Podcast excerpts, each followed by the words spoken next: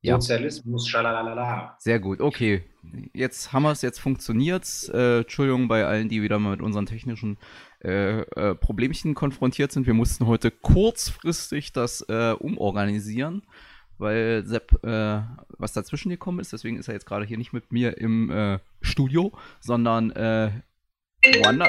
Aua! Das tut mir leid, das war ich jetzt gerade. Ja, echt?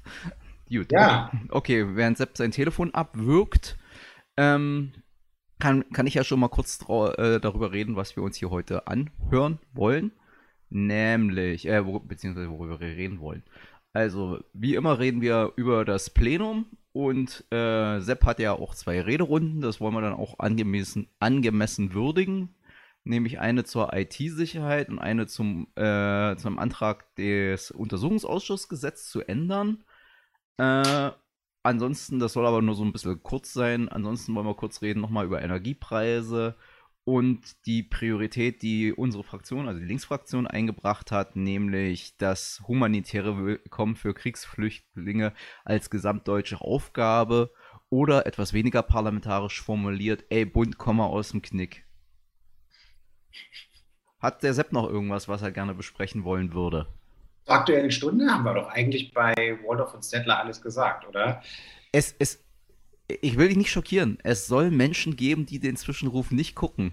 Die, wobei wahrscheinlich diese, die sich das hier angucken, gucken sich auch den Zwischenruf an. Insofern dürfte das äh, Venn-Diagramm da ziemlich ne, ein Kreis sein, aber man, kann, man muss ja zumindest theoretisch davon ausgehen, dass es nicht alle gesehen haben. Na, wie fandest du denn die aktuelle Stunde? Wie fand ich die aktuelle Stunde? Ich fand die aktuelle Stunde war wieder eine Zumutung. Also das Einzige war, was ich gut fand, das war, dass alle sich mehr oder weniger einig darüber waren, dass der Antrag der AfD äh, für die Tonne ist.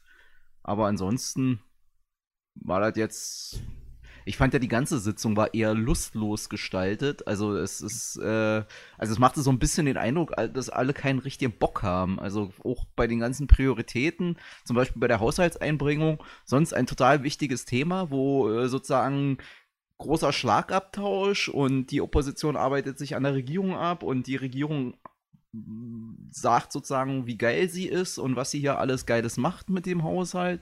Und diesmal allein schon der Vortrag war von allen irgendwie so, ja, jetzt muss ich hier stehen und eine Rede zum Haushalt halten. Eigentlich habe ich andere Sachen zu tun und Bock habe ich eigentlich auch nicht. Und äh, also war alles irgendwie, ich weiß nicht, die ganze Sitzung war irgendwie sehr eigenartig, fand ich. Ja, also, das war ja auch. Also bei der aktuellen Stunde war das einzig Sinnvolle, dass aufgrund des Antragsgegenstandes der AfD abstrakt zum Thema ähm, halt gesprochen wurde über die aktuell auf der Bundesebene getroffenen Entscheidungen zu dem sogenannten Entlastungspaket für die Bürgerinnen und Bürger. Ähm, da kann man schon ein paar Worte drüber verlieren. Es ist letzten Endes das, was wir von einer Dreier-Ampelkoalition nicht anderes erwartet haben, nämlich äh, jede Farbe hat für sein Klientel eine Abmilderungsmaßnahme bekommen. Ähm, fangen wir mal irgendwie an bei der Frage der Steuersenkung ähm, der begrenzten auf die, der zeitlich begrenzten auf die Spritpreise. Ähm, ja, das ist dann irgendwie so ein bisschen, sag ich mal, das, was die FDP wahrscheinlich bekommen hat, weil sich Lindner mit seinem komischen Tankgutschein nicht durchgesetzt hat. Ähm, relativ sinnlos bleibt die Maßnahme trotzdem. Ich meine, ja, sie wird zu einer gewissen Entlastung führen ähm, bei den Leuten, aber ähm, der Systemansatz dahinter ist der falsche. Denn wir haben ja im Moment schon die Situation, dass die Steuern auf die ähm, auf die Spritpreise, also die Mineralölsteuer und so weiter, ähm, die sind ja konstant äh, gewesen die ganze Zeit. Äh, das heißt, der Teil des Preises, der sich erhöht hat, ist der spekulative Anteil davon. Am Anfang mag man das noch irgendwie ein bisschen auch äh, in der sozialen Marktwirtschaftslogik irgendwie verstanden haben, äh, weil die Märkte unsicher waren etc. etc. Aber spätestens seit dem deutlichen Wiederabsinken der Rohölpreise auf dem Weltmarkt ist das Delta, das positive Delta, was in den Zapfsäulen jetzt nach wie vor irgendwie da ist, äh, der äh, einfach krasse Gewinneinstrich äh, der Raffinerien. Und da sind ja auch ein paar russische Raffinerien dabei in Deutschland, wie wir wissen.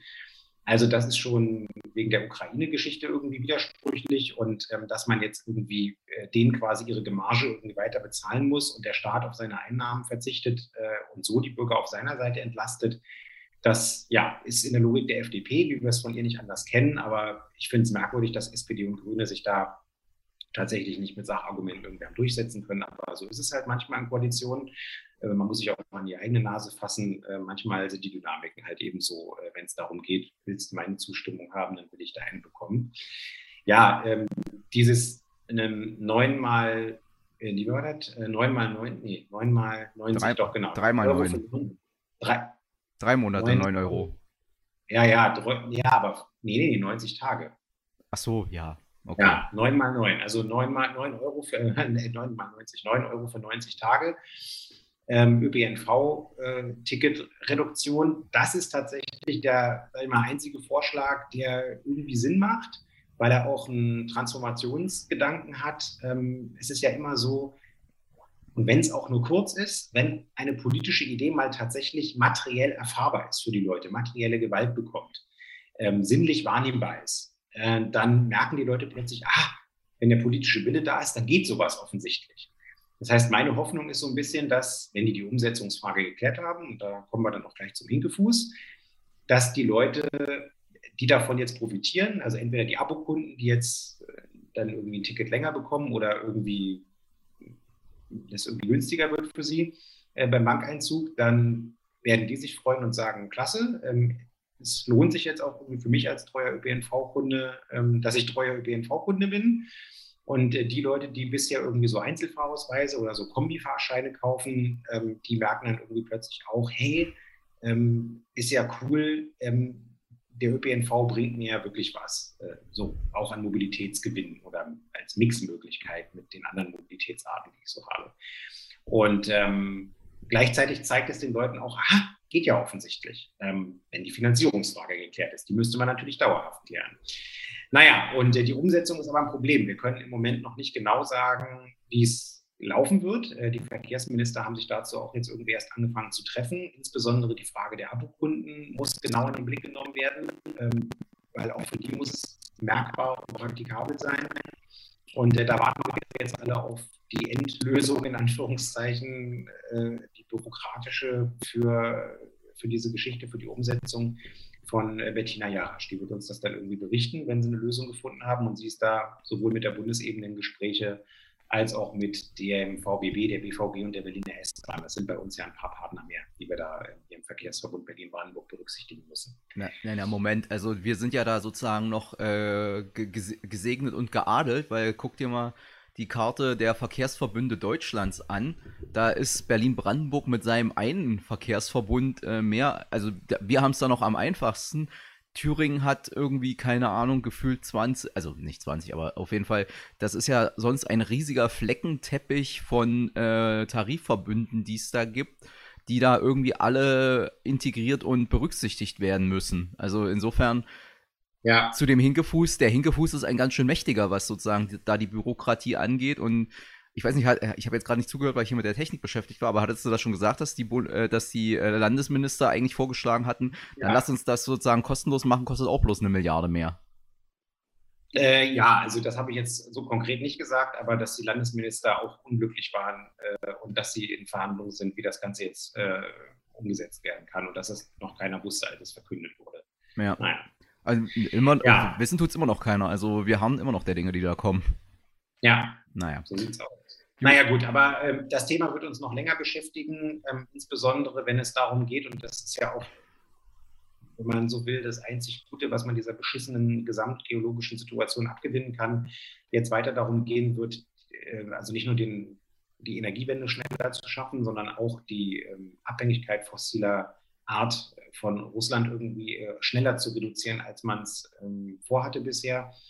Ähm, da ist ja jetzt irgendwie schon davon die Rede, dass man äh, sechs Monate äh, irgendwie schon in sechs Monaten es schaffen könnte, den Import äh, zu halbieren, den man aus Russland bekommt.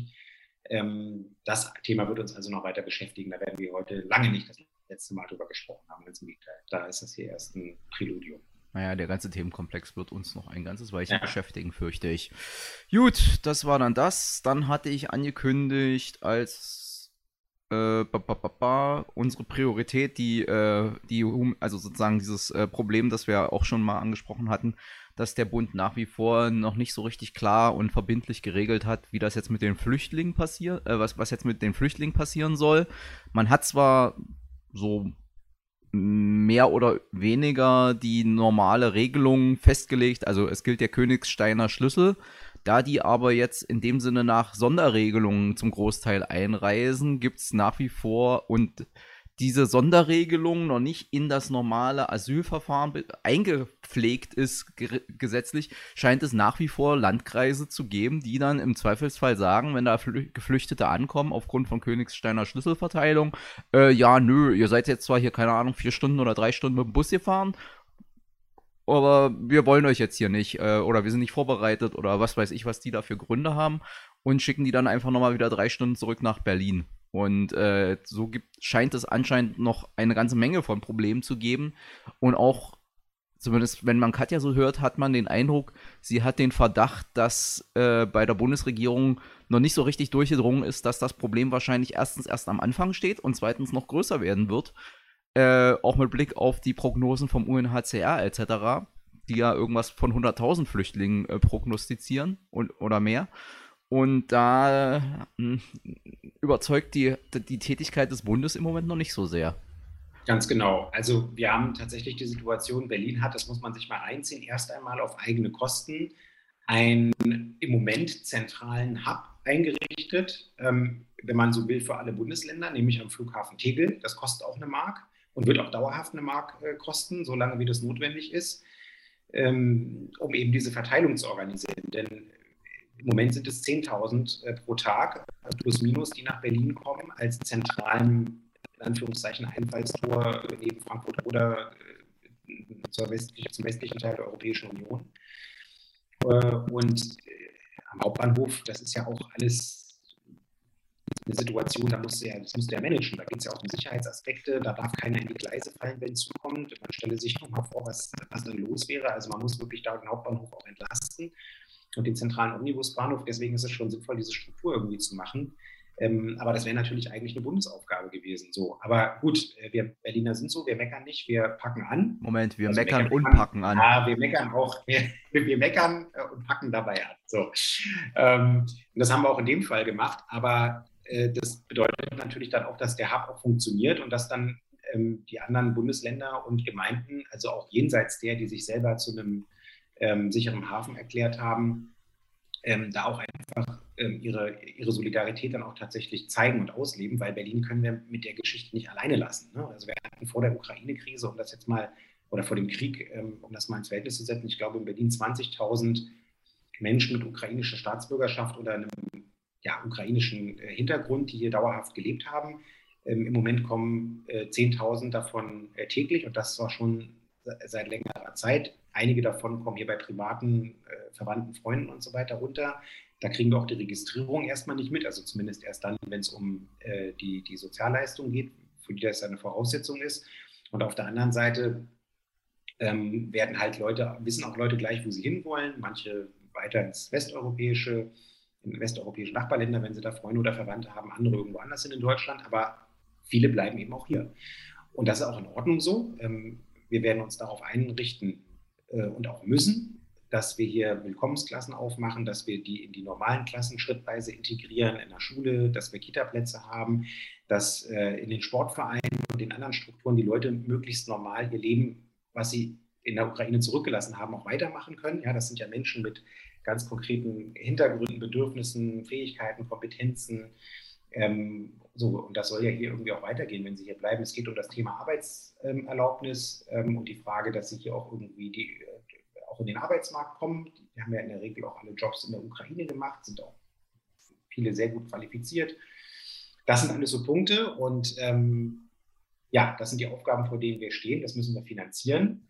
Ähm, es gibt jetzt auf der Bundesebene Verhandlungen mit den Ländern darüber, wie das läuft. Es deutet im Moment vieles darauf hin, das wäre für Berlin auch gut, dass die Entscheidung auf Bundesebene getroffen wird, dass die Leute ähm, nicht mehr ihre Leistung nach dem Asylbewerberleistungsgesetz äh, bekommen, wofür dann in der Umsetzung die Sozialämter zuständig sind. Deswegen gibt es im Moment auch so viele Schlangen in Berlin, weil das auch alles nicht digitalisiert ist, sondern dass man das in die ähm, personell wesentlich besser ausgestatteten Jobcenter dann nach dem SGB II äh, überführt.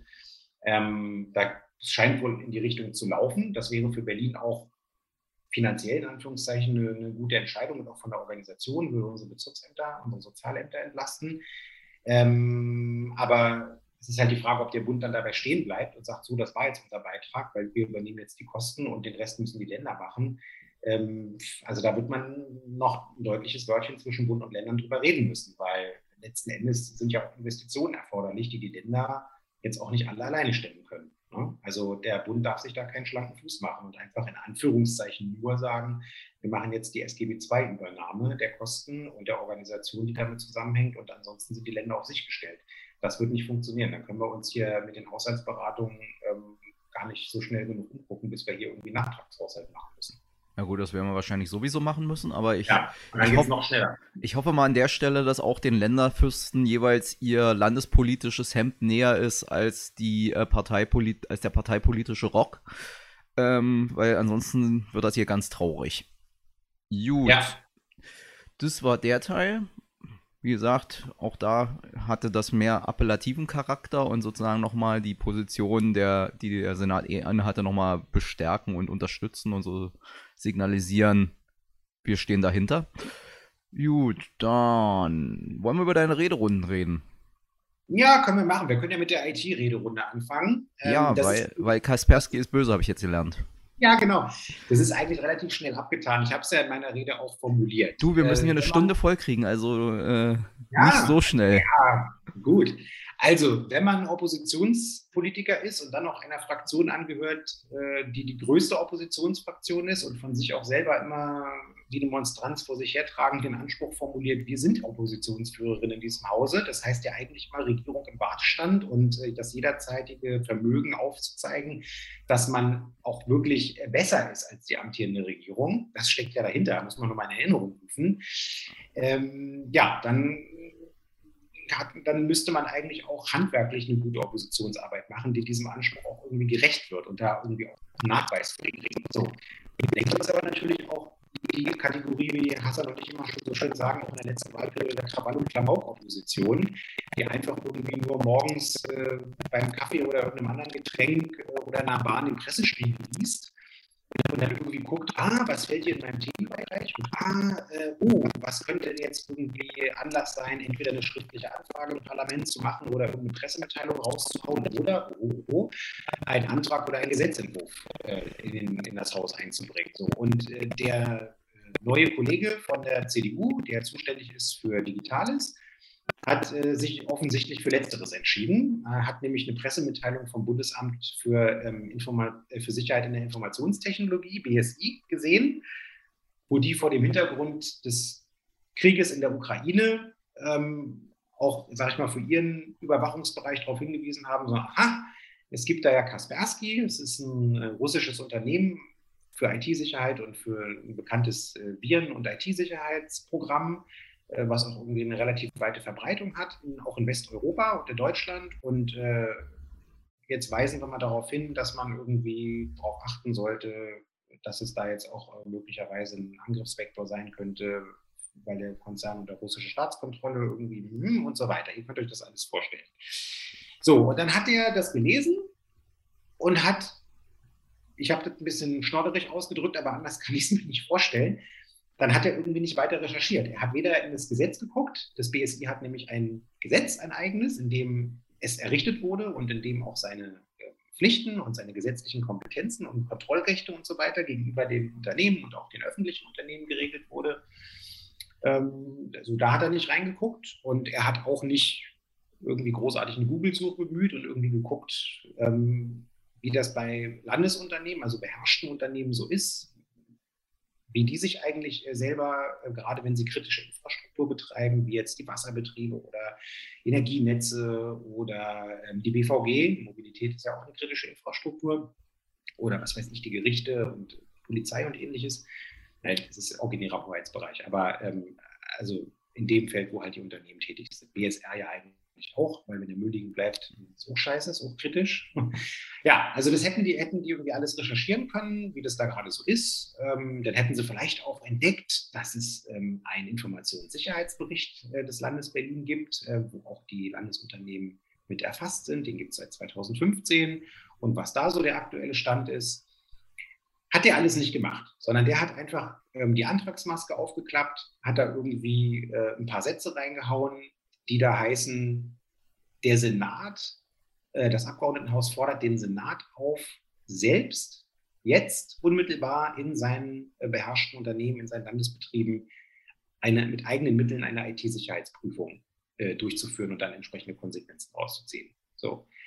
Und ähm, ja, was soll ich sagen? Also erstens, das muss gar nicht gemacht werden, weil die Unternehmen machen das bereits alle, weil sie dazu gesetzlich verpflichtet sind durch das BSI-Gesetz. Zweitens, das wird durch das ähm, BSI, das Bundesamt für Informationssicherheit, ähm, für Sicherheit in der Informationstechnologie, auch überwacht und übrigens auch mit harten Bandagen, weil wir erst vor, ich glaube, anderthalb Jahren oder so einen Vorgang hatten, wo sich das BSI und die BVG gestritten haben über eine Detailfrage zu dem Bestandteil der kritischen Infrastruktur bei der BVG. Und ähm, ist auch presseöffentlich gewesen, das könnt ihr alles nachlesen. Das ist inzwischen auch geklärt. Das war sogar vor Gericht teilweise. Das war eine der ersten Sachen, die die neue BVG-Chefin äh, auch klären musste und auch geklärt hat. Ähm, also die Informationen waren frei zugänglich, dass ähm, die Unternehmen das A schon machen und B dabei auch sehr engmaschig vom BSI überprüft werden und der Senat das sozusagen erstens gar nicht machen muss und zweitens, jetzt kommt die nächste Dimension, auch rechtlich gar nicht kann.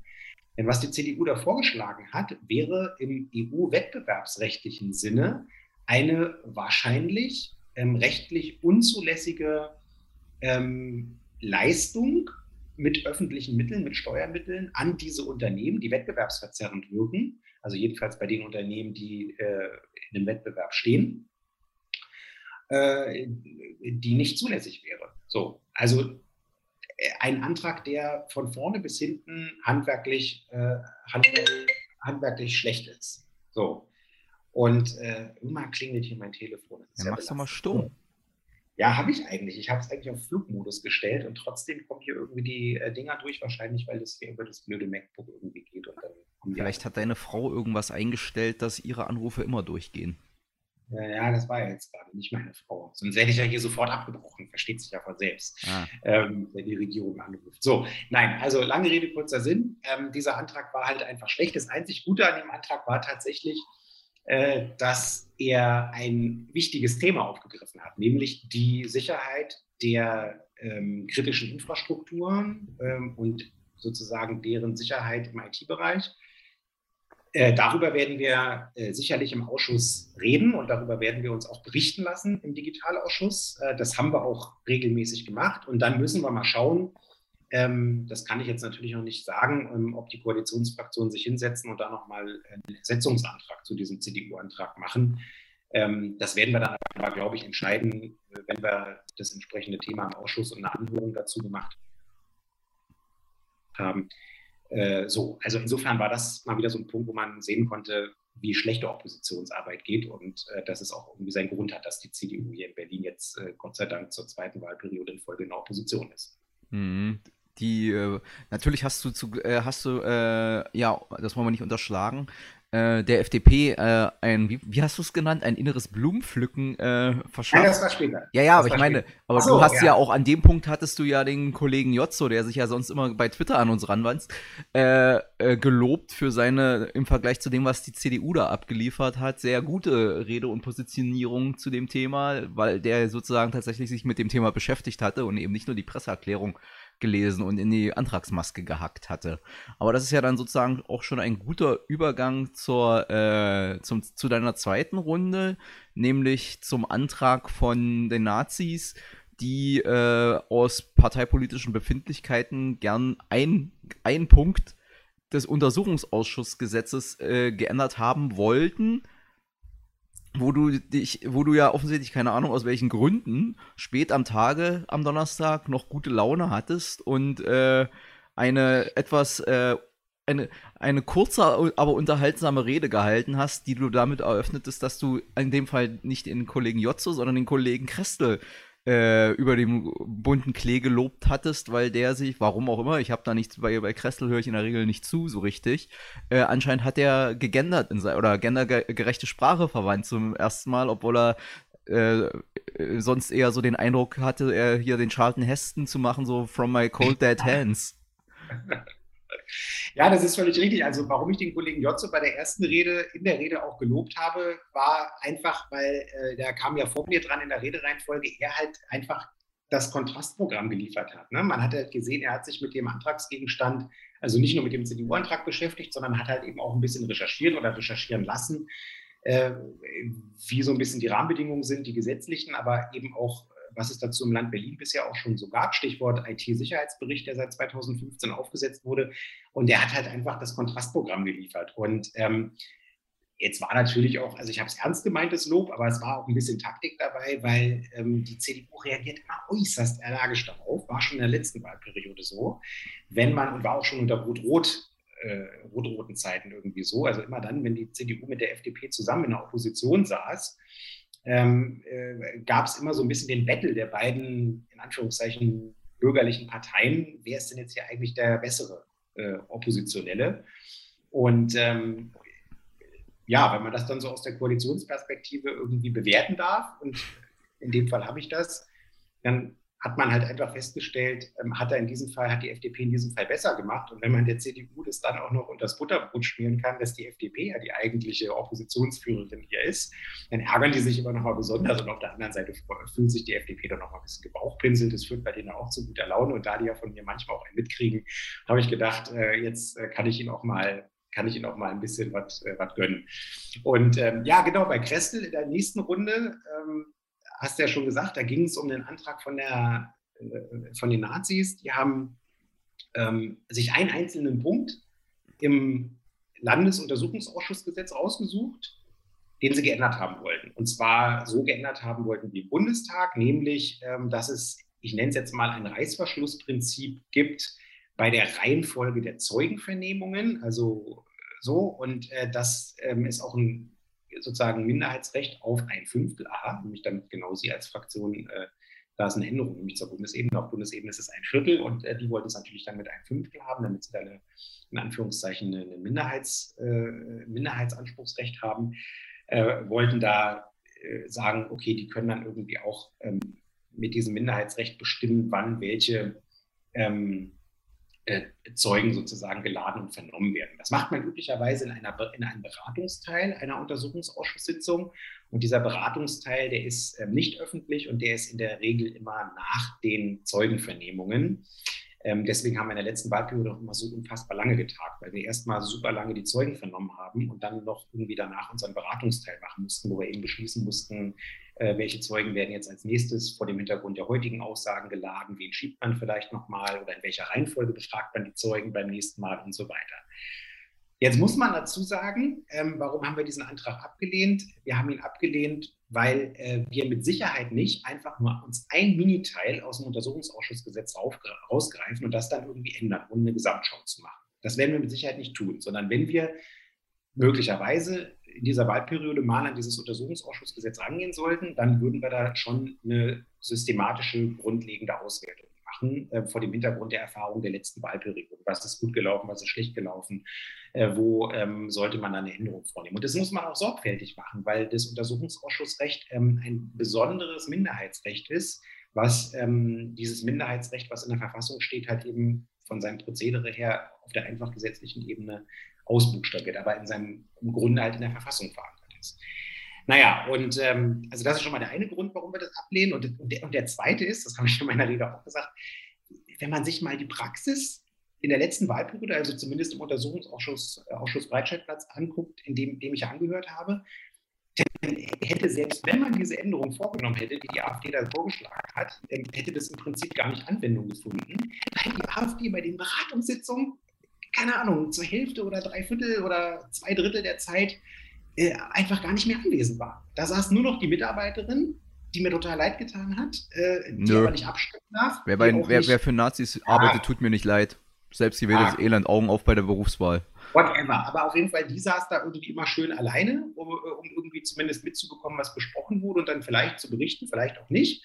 Ähm, aber abstimmen konnte sie nicht. Äh, Rederecht haben sie eigentlich auch nicht. Und äh, insofern, selbst wenn man das da vorgenommen hätte, hätte da nie eine AfD-Nase gesessen und irgendwie äh, wäre irgendwie die Verlegenheit gekommen, von diesem Minderheit, Minderheitenrecht Gebrauch zu machen und dann irgendwie zu sagen, ja, wir hören aber bei der nächsten äh, Sitzung irgendwie zuerst den Zeugen, was auch immer, weil wir darauf bestehen.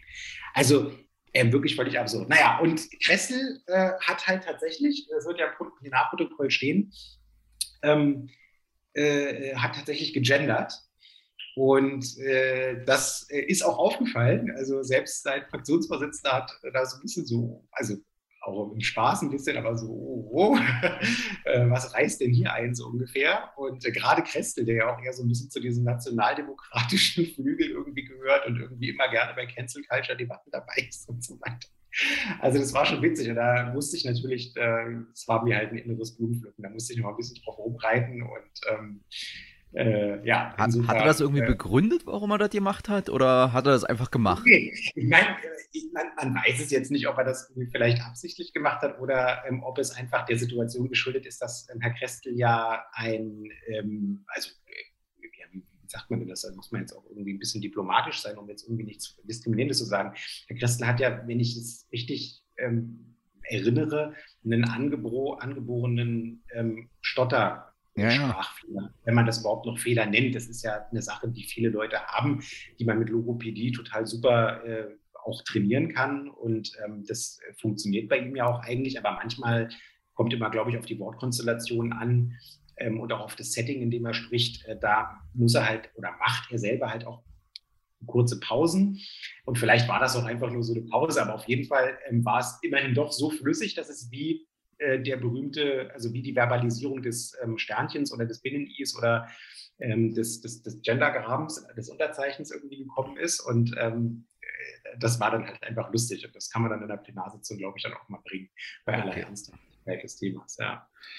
Okay, äh, dann hast du aber im Prinzip ja schon, also ich sag mal so, wir können ja diese heute mal ein bisschen äh, mehr noch durch die äh, Plenarsitzung durchgehen, weil das war ja auch wenn ich vorhin mich darüber beschwert habe, dass es so im, im Vortrag eher mau war und eher nicht so unterhaltsam, aber zumindest hatten mal alle Parteien irgendwie andere Prioritäten und es war sozusagen thematisch etwas weiter aufgestellt als in den vergangenen Sitzungen, wo sich alles immer auf sehr, was hast du denn da? Äh, ja, Mach sowas nicht, das bringt mich bloß durcheinander und die Leute im Podcast wundern sich, worauf ich hier reagiere, weil sie natürlich das Visuelle nicht sehen, wenn du hier mit irgendwelchem Zeug äh, vor der Kamera rumfuchtelst.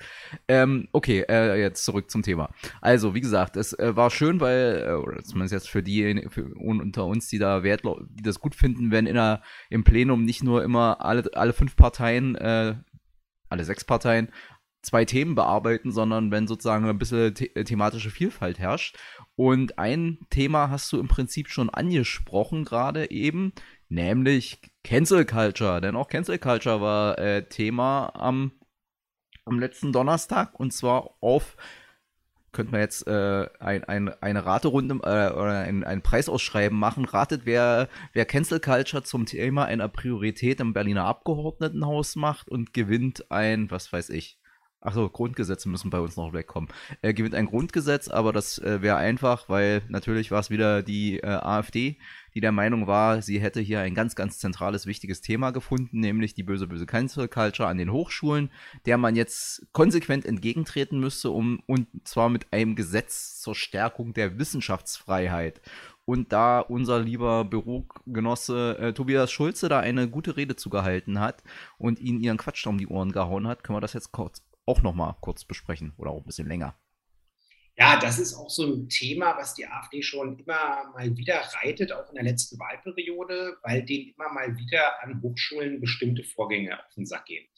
Ähm, und auch übrigens bestimmte Forschungsgegenstände auf den Sack gehen. Nehmen wir mal das Beispiel ähm, Gender Studies. An meiner Alma Mater an der Humboldt-Universität und ähm, übrigens auch an der, also es ist eine Doppelanbindung, sowohl an der juristischen Fakultät als auch an der ähm, Fakultät für Sozialwissenschaften, äh, welche philosophische Fakultät mit welcher römischen Nummer, das habe ich jetzt vergessen, äh, sehe man mir nach. Aber ähm, das war die, glaube ich, sogar erste Universität in der Bundesrepublik, an denen es die Gender Studies auch mit diesem interdisziplinären Ansatz äh, gegeben hat. Äh, Susanne Wehr zum Beispiel, die ähm, das, glaube ich, sogar mitgegründet hat, ähm, ist ja ähm, immer noch, ähm, bald endet leider ihre, ihre Amtszeit, aber Richterin am Bundesverfassungsgericht Ähm, und ähm, ja, die hat das halt eben an dieser Schnittstelle Recht und ähm, Soziologie irgendwie wirklich sehr, sehr gut auf die Schiene gesetzt. Und das ist der AfD schon immer ein Dornenauge gewesen. Genauso wie ihr ähm, zum Beispiel auch ja, ähm, in, in, weiß ich nicht, bei Germanistik oder bei anderen Studiengängen irgendwie, wo Sprache und die Weiterentwicklung von Sprache, gendergerechte Sprache zum Beispiel irgendwie auch beforscht wurde, ähm, andere Gleichstellungsfragen ähm, beforscht wurden in der Soziologie oder in der Politologie, wo auch immer. Das ist denen alles, ähm, oder Antirassismus zum Beispiel auch, ja.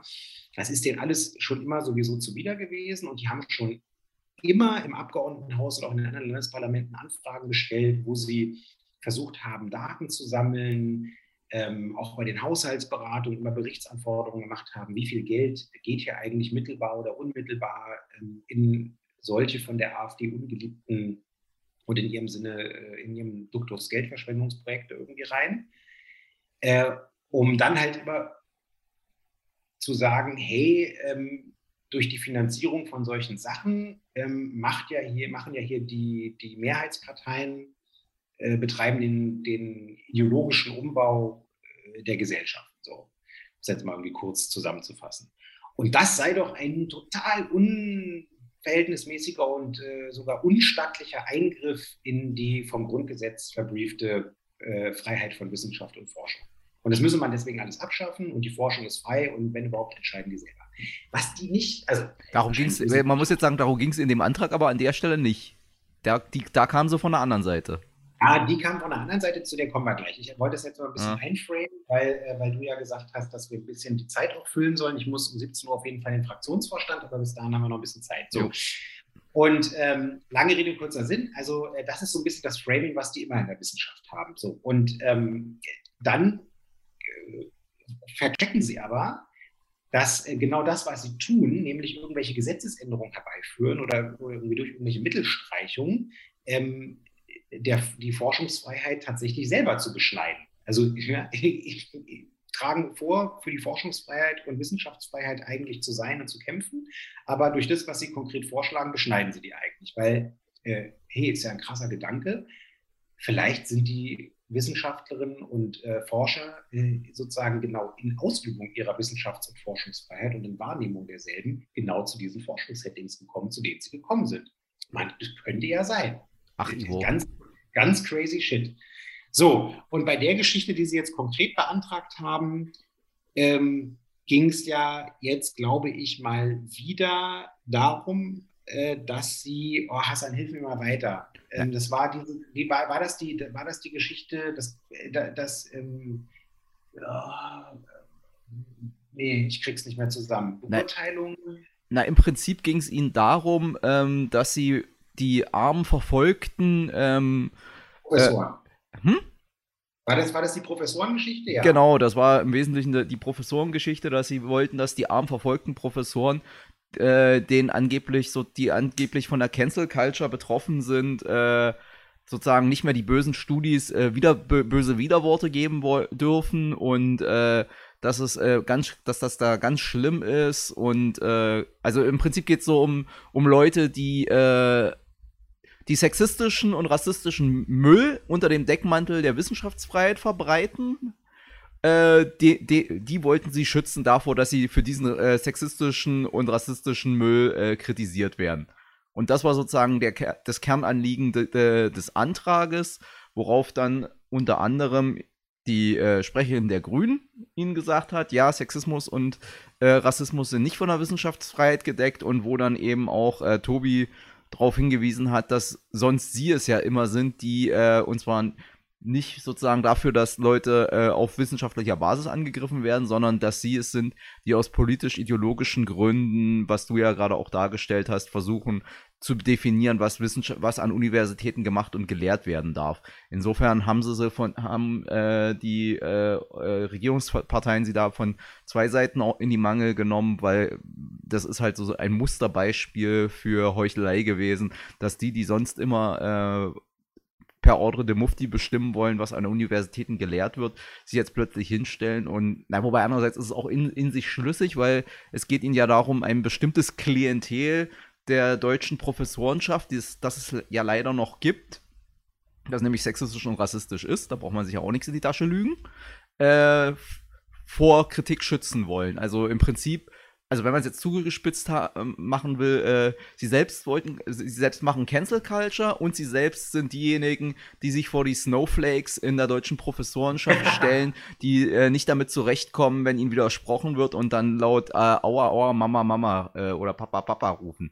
Äh, und da gab es ja zum Beispiel auch so diese, also, weil wenn man sich das anguckt, äh, es, ja, es gibt eine Cancel Culture, nur in der Regel sind davon nicht irgendwie Konservative betroffen, weil die publizieren alle, also zum Beispiel brachte die AfD und ich glaube auch die CDU oder die FDP, ich weiß nicht mehr genau, brachte ja zum Beispiel Jörg Baborowski als äh, armes Opfer der Cancel Culture äh, ins Spiel. Nun kann man sicherlich, also ich bin jetzt auch kein Freund seiner The Theorien und Thesen, äh, viel über Jörg Barbarowski sagen, aber dass der jetzt äh, Opfer von Cancel Culture geworden ist, kann man eher nicht sagen. Ja, es gab sozusagen äh, aus dem linken studentischen Spektrum äh, Proteste gegen ihn.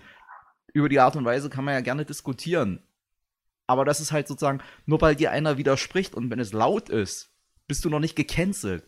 Genau. Und wenn du dann auch noch im letzten Jahr drei Bücher verlegt hast oder in den letzten zwei Jahren, das führt dann sozusagen die Hypothese, da sei einer gecancelt worden oder Opfer von Cancel Culture, doch ein bisschen gänzlich ad absurdum. Also insofern äh, zeigt sich hier mal wieder, dass äh, auch hier sozusagen die White Male Fragi äh, Fra Fragility, also das jetzt ist meine Kamera ausgegangen, egal, dass hier sozusagen die weiße Zerbrechlichkeit, dass Leute, die nicht mit Widerspruch zurechtkommen, hier äh, sozusagen in der AfD ihr, ihre, ihre Schützer, äh, ihre Beschützer gefunden haben, was ja auch nicht wundert, weil da sitzen auch viele weiße alte Männer, die nicht damit zurechtkommen, dass ihnen überhaupt einer widerspricht und die erst schon gar nicht damit zurechtkommen, wenn ihnen eine Frau oder eine Person of Color widerspricht.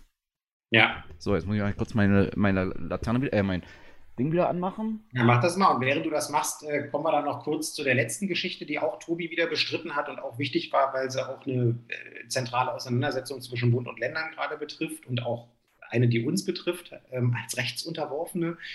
Ähm, es gab da nämlich noch einen Antrag der FDP ähm, zu dem ganzen Thema Corona-Maßnahmen. Und ähm, da hat dann, war das ein Antrag der FDP? Ja, das war es. Ja, genau. Das war, die, das war diese Getue. Wir, das, war das, das, war das, was die eigentlich zur aktuellen Stunde auch angemeldet hatten, wo wir alle froh waren, dass das dann doch nicht geworden ist. Da wollten sie nämlich im Prinzip verklausuliert ihren Freedom Day abfeiern. Ähm, Hintergrund ist, ähm, das habt ihr ja mitbekommen, dass äh, vor allen Dingen auf Druck der FDP, ähm, und die müssen mit harten Bandagen gekämpft haben als kleinster Koalitionspartner, ähm, und äh, allen voran eben Christian Lindner und auch der Justizminister Marco Buschmann, äh, dafür gesorgt haben, dass die Änderung des Infektionsschutzgesetzes jetzt so aussieht, wie sie aussieht, nämlich dass die Bundesländer so gut wie gar keine Maßnahmen mehr in der Hand haben, um auf mögliche Entwicklungen bei ihnen in den nächsten Wochen und Monaten ähm, im, in, also im Land oder auch in den, in den, Gemeinden, in den Kommunen irgendwie reagieren zu können. Ähm, es fällt ja äh, bundesgesetzlich determiniert fast alles weg. Und das, was als gedachter Beinfreiheit und, und Instrumentenkoffer für die Bundesländer irgendwie da reinformuliert wurde, waren oder sind so unbestimmte Rechtsbegriffe, dass ähm, nahezu alle Juristen der Bundesländer sagen, die sind so unbestimmt, dass man dann ein erhebliches Klagerisiko reingeht, wenn man auf dieser Grundlage Maßnahmen ergreift. Ähm, also zum Beispiel diese Hotspot-Regelung, wo völlig unklar ist, ähm, wann die irgendwie ausgerufen werden kann und greifen soll. Und ähm, auch die äh, Formulierung zur drohenden Überlastung des Gesundheitssystems ist sozusagen so unbestimmt und eine Verschlechterung zur derzeitigen Norm, ähm, dass du da ja eigentlich rechtssicher äh, nicht wirklich anordnen kannst und das in jedem Falle bei den Gerichten landen wird. Nur habe ich nichts dagegen, wenn Sachen vor Gerichte, vor Gerichte landet. Aber äh, man sollte als Gesetzgeber, vor allen Dingen, wenn man es kann, und man hat ja gezeigt, dass man es kann durch das derzeitige Infektionsschutzgesetz, ähm, äh, dann sollte man schon trennscharfe Tatbestandsmerkmale schaffen. Und äh, das haben die bewusst nicht gemacht und ähm, setzen jetzt irgendwie auf Eigenverantwortung und bla bla bla. Ja, ist nicht verkehrt. Auch wir als Linke setzen auf Eigenverantwortung, keine Frage. Aber du musst den Bundesländern die Möglichkeit geben, auf ähm, Situationen zu reagieren. Vor allen Dingen dann, wenn du jetzt gerade bei den aktuellen Inzidenzentwicklungen, jedenfalls in Berlin, eine einhellige ähm, Rückmeldung aus äh, dem Gesundheitssystem bekommst, nämlich es ist jetzt schon wieder kritisch. Ähm, und zwar nicht nur irgendwie vor dem Hintergrund, dass jetzt irgendwie die, die, die Hospitalisierungszahlen zunehmen, sondern äh, alles, was man mit betrachten muss. Die Belegschaft, die auf dem Zahnfleisch geht, weil sie seit zweieinhalb Jahren irgendwie eine krasse äh, Nummer abschiebt. Ähm, so, und das muss man berücksichtigen. Dann muss man berücksichtigen, dass normale Operationen irgendwie dann auch wieder verschoben werden müssen und so weiter. Also es, es spielt eine ganze Menge da rein. Und Tobi hat es irgendwie klipp und klar auf den Punkt gebracht. Also nicht nur, dass das so scheiße gelaufen ist, sondern dann haben sie auch noch das komplett ohne die Länderbeteiligung gemacht und dann so friss oder stirb. Ähm, ganz, ganz üble Geschichte und ähm, das gibt einen erheblichen Zoff zwischen Bund und Ländern an der Stelle und ähm, das hat die FDP so sehr getriggert, dass der Fraktionsvorsitzende Sebastian Schaja nochmal aufgestanden ist und irgendwie versucht hat, das nochmal irgendwie zu bemänteln ähm, und dem Ganzen irgendwie noch eine gewisse Form von Ratio zu geben. Und äh, Tobi hat also dann auch in der Erwiderung darauf irgendwie klar gemacht, äh, dass, ähm, die, also dass das, was jetzt irgendwie kommt, tatsächlich auf das Konto der FDP geht. Und ähm, ja, es ist einfach irre. Aber gut. Ja, na, das wird, ja, es, äh, ich habe heute gelesen, anscheinend gibt es jetzt demnächst Autobahnabschnitte, die gesperrt werden müssen weil das Personal in Corona, also krank ist und sozusagen die, die Autobahnen nicht mehr entsprechend betreut werden können, wie das notwendig ist mit Personal. Also sei es jetzt polizeilich oder ähm, na, Autobahnmeisterei etc. pp. Also super, zwei Daumen nach oben für den Freedom Day. Also naja, also wie gesagt, noch, ist, noch ist es ja nicht mal so weit. Ja, und vor allen Dingen, weil uns der Blick nach Europa äh, ja gezeigt hat, dass überall da, wo so ein Freedom Days gemacht wurden, ähm, äh, das den Leuten auf die Füße gefallen ist. Ja, also äh, ob es Österreich ist, ob es Dänemark ist, ähm, äh, es ist nachweislich so, da wo irgendwie die FFP2-Maskenpflicht zum Beispiel weggenommen wurde in geschlossenen Räumen, ähm, hat das nicht lange gedauert, dann musste die wieder eingeführt werden es ist wirklich irre. Also es ist wirklich nicht evidenzbasiert und ähm, einfach nur ähm, so die Welt als Wille und Behauptung. Es ist Ideologie. Letzten Endes ist es Ideologie. Ja gut, äh, ich bin ja immer ein Gegner von äh, Ideolo also dem Ideologievorwurf, weil nichts ist ideologiefrei, weil wir alle haben eine Idee von Welt und wie sie zu funktionieren oder Gesellschaft und wie sie zu funktionieren hat. Aber es sollte zumindest irgendwie geringfügig rückgekoppelt sein mit, mit der Wirklichkeit und äh, beziehungsweise mit äh, wissenschaftlich überprüf überprüfbaren Fakten aber dass es damit die SP, äh, FDP nicht so hat, äh, ist jetzt auch keine Neuigkeit. Darauf beruht ja ihre gesamte Wirtschaft und Steuerpolitik, dass die nicht rückgekoppelt ist an Fakten. Äh, ist halt, da tut es auch schon weh, aber wenn es halt sozusagen an Pandemiebekämpfung geht, dann tut es halt richtig weh und kostet im Zweifelsfall auch Leben. Das ist halt das Erschreckende. Genau, so ist es. Tja, naja, was, was wollen wir ja. machen? Wir müssen jetzt wirklich hier auch im Land der Dinge haben, die da kommen, weil irgendwie muss jetzt auf Bundesebene da eine, äh, eine Klärung herbeigeführt werden. Jetzt habe ich gerade gelesen, streiten sich der äh, Justizminister und der Gesundheitsminister, wer überhaupt Hotspots ausrufen kann. Oje, oje. Also, äh, also, als ob die Lage nicht schon beschissen genug wäre, wird ja. jetzt sozusagen hier noch von der Bundesregierung kräftig chaotisiert. Und ich sage mal so, die, ein, ein erhebliches Problem in der Pandemiebekämpfung, das wir ja ohnehin schon hatten, war die mehr als problematische Kommunikationskultur der, Bundesregi der alten Bundesregierung. Und die war ja. sich zumindest so mehr oder weniger einig, hat halt sozusagen über die Zeitschiene permanent widersprüchliche äh, Meldungen gegeben. Jetzt haben wir eine Bundesregierung, die zeitgleich unterschiedliches Zeug erzählt. Also, dass da die Leute irgendwann aussteigen und sagen, euch glaube ich gar nichts mehr, ihr verarscht uns doch hier alle. Da, da ist man ja dann auch, also wie, da ist man ja als jemand, der selber viel Kritik hat, immer an, in dem Problem, dass man sozusagen zwischen, zwischen dem, was die Bekloppten an der Regierung machen und dem, was die Bekloppten auf dem Telegram-Kanal erzählen, da hast du nicht mehr viel Raum, was du noch sozusagen an sinnhafter Politik kommunizieren kannst und möchtest, weil irgendwo sind die Leute dann auch äh, sozusagen aufnahmefähig oben, äh, voll bis oben hin. Also ja. da, da braucht sich auch keiner mehr wundern. Naja. So ist es. Na gut, ihr Lieben. Also, ähm, ich muss nochmal, äh, bevor ich die nächste Sitzung rausche, auf jeden Fall noch was essen, weil ich habe seit dem Frühstück gar nichts mehr gegessen und ähm, mein Magen knurrt. Und ähm, dann haben wir heute die Stunde zwar nicht ganz voll gemacht, aber dafür trotzdem hoffentlich kurzweilig und trotzdem informativ und an der einen Stelle ein bisschen bissig äh, oder ironisch äh, irgendwie tatsächlich auch inhaltlich ein paar mehr Punkte abgearbeitet, die so auf der Plenarsitzung waren. Genau. Und wie immer gilt, wenn ihr noch Fragen dazu habt, und oder Hinweise oder gerne mit uns diskutieren möchtet, könnt ihr uns das schicken. Ihr könntet es theoretisch auch im Chat machen, macht immer keiner, aber oder hat zumindest bis jetzt, also gelegentlich hat es mal jemand gemacht, aber in der Regel nicht so. Aber wie gesagt, wir stehen immer für Nachfragen zur Verfügung, denn trotz meines Rants gerade über die Problematik, Politik in diesen Zeiten sinnvoll zu kommunizieren oder sinnvolle Politik verständlich zu kommunizieren, bemühen wir uns weiterhin darum und äh, das fällt uns immer einfacher, wenn wir euch nicht nur erzählen, was uns gerade durch den Kopf geht, wenn, sondern wenn wir wissen, äh, also wenn ihr uns konkrete Sachen fragt und wir darauf eingehen können. Macht die Sache für alle Beteiligten leichter. Gut. So sieht's aus. Aber damit Gut. sind wir jetzt fertig. Sepp isst noch schnell was, obwohl das auch wieder nicht gesund ist, aber naja, egal. Und dann viel Spaß im Vorstand, sag ich mal. Und ansonsten sehen wir uns bei der nächsten Sprechstunde. Tschö. Das machen wir. Bis dahin. Ciao.